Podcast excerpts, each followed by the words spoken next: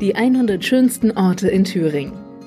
Auf Entdeckungstour zu Geheimtipps und Lieblingsorten im grünen Herzen Deutschlands. Der Podcast wird Ihnen präsentiert von der Südthüringbahn. Erkunden Sie bequem und sicher die Region. Mit der Südthüringbahn im Stundentakt von Erfurt und Meiningen nach Zellermelis und Oberhof. Tickets gibt es am Automaten im Zug.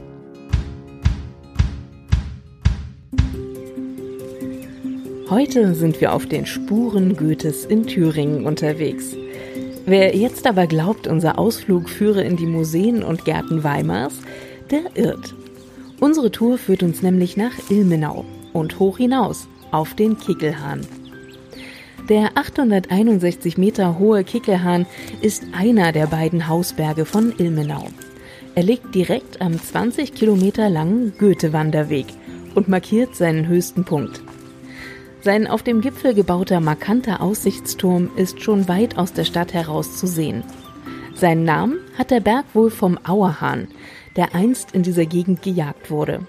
Seine Berühmtheit allerdings verdankt er dem Dichterfürsten, der an die Wand einer Jagdhütte auf den Hängen des Berges Wanderers Nachtlied ritzte.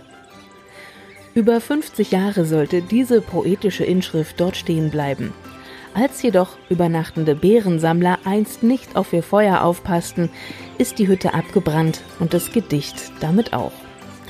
Natürlich hat man alles originalgetreu wieder aufgebaut. Und wer heutzutage auf den Kickelhahn steigt, der kann in der Jagdhütte Goethes berühmtes Gedicht übersetzt in an die 20 Sprachen lesen.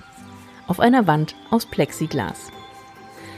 Auch Ilmenaus Studenten haben übrigens den Kickelhahn zum festen Programmpunkt ihrer Studienzeit gemacht.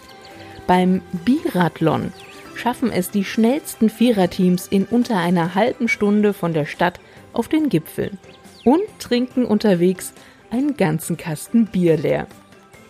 Ein Aufstieg ohne vernebelte Sinne lohnt sich freilich mehr, denn an schönen Tagen kann man vom 24 Meter hohen Turm bis zum Küffhäuser blicken. Immerhin mehr als 100.000 Besucher pro Jahr genießen diesen Aufstieg und die Aussicht. Der Kickelhahn ist immer frei zugänglich, der Wanderweg ab Ilmenau allerdings steil. Im Sommerhalbjahr ist der Turm täglich geöffnet. Gute Reise und bis zum nächsten Mal bei den 100 schönsten Orten in Thüringen.